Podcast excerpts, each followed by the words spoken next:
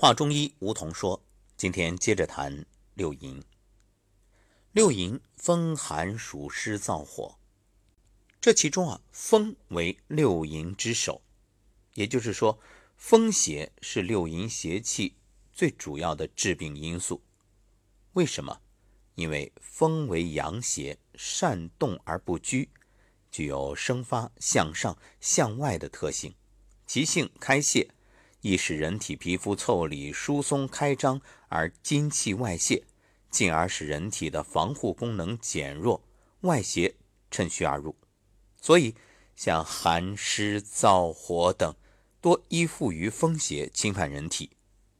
比如这风加上寒，那就是风寒；加上热呢，是风热，和湿在一起又变成了风湿。所以，风为百病之长。它常常啊作为外邪治病的先导，多兼有其他邪气，所以平时啊我们经常会把六淫邪气引起的这种外感疾病称为伤风。所以啊，为了抵御和避免风邪侵袭，就需要加强卫表能力，使人体自身皮肤腠理固密，以抵御风邪侵袭。像一些年老体弱者。在季节转换、气候变化比较大的情况下，要注意随时增减衣物。像现在这个季节啊，春天，那一定要遵循着老话“春捂秋冻”。前面说增减衣物，这是根据天气。那么有人会说了：“哎，不是春捂秋冻吗？难道这天一暖了就立刻脱吗？”这个各位你要做好自己酌情判断，什么意思？很多人春天之所以伤风感冒，就是因为穿的多啊。这个春捂它没错，但是你要掌握一个因时而变的原则。什么意思？你看因时因地，比如今天阳光特别好，然后风也不大，你如果只是在外边散步没问题。如果你要想运动，那你就提前要换好运动的装备。这个时候厚衣服就要脱下来，等到跑完了，立刻用干毛巾把汗擦干，然后在房间里啊把干衣服换上。很多人啊恰恰做反了，就是这性之所至，立刻运动，也不管天气，不管穿的多厚，等到出了满头大汗之后，再觉着热，再把外边的衣服一脱，得你的毛孔张开。风寒进去了，所以你看，这注意是相当的重要。正所谓小心无大错。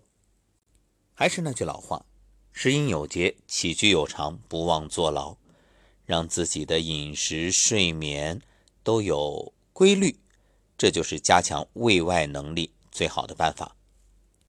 好好的养脾胃，大家可以以粥为主食。当然，这个粥啊，营养要丰富。另外啊，风邪善行而数变。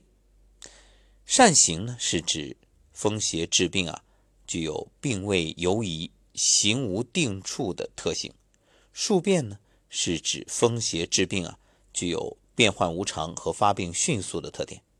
比如这荨麻疹，就是那种风疹块，它有皮肤成片肿胀、瘙痒、发无定处、此起彼伏的特点。一般来说，发病很急，传变也比较快。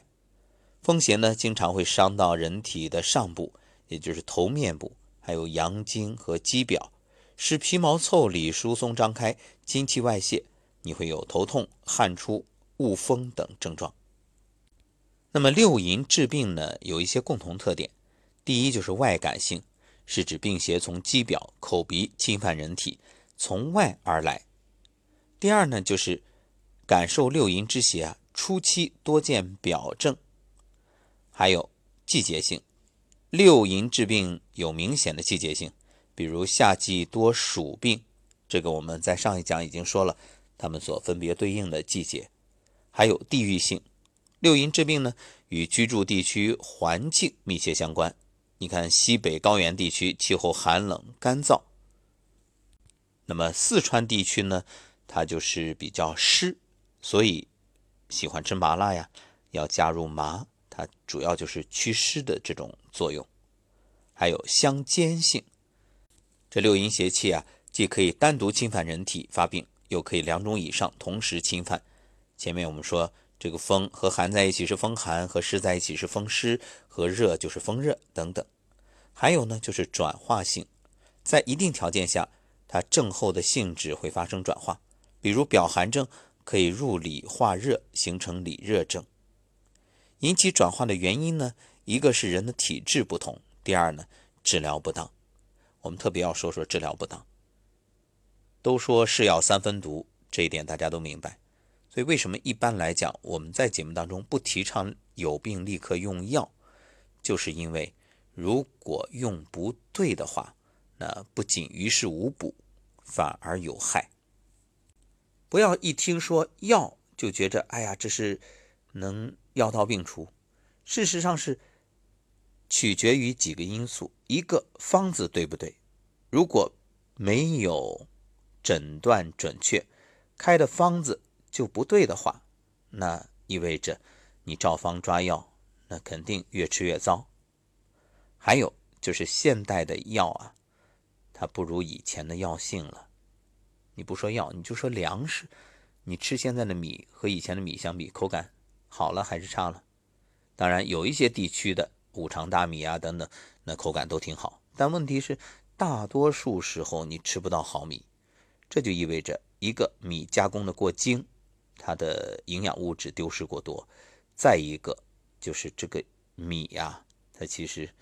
无论从口感，从对身体的这种益处，都已经大大不如以前。那药也是一样，方子还是那方子，就算诊断正确，方子也没问题，但是你吃下去它没有用啊，不见效。没有用还是好的，这越治越糟。一个是耽误，再有一个就是这药啊可能会引起其他的问题。是药三分毒，很多人以为说的是西药，其实说的就是中药。所以，所以，所以，这对症很重要，药效很重要。那么，怎么能通过不用药就让自己好起来呢？很简单啊，一个平时加强养护，正气存内，邪不可干，养好正气，站桩啊、太极养生步啊、颤抖功啊，这个都有。我们已经不厌其烦的说了好多遍了，千万千万不要等到这个病急才投医啊！一切防患于未然，上攻治未病。好，本来呢今天是准备说完的，后来发现这时间啊，看来还得再加一档，所以风寒暑湿燥火，我们明天的节目当中会逐一的对应再分析。今天节目就到这里，感谢各位收听，下期节目再会。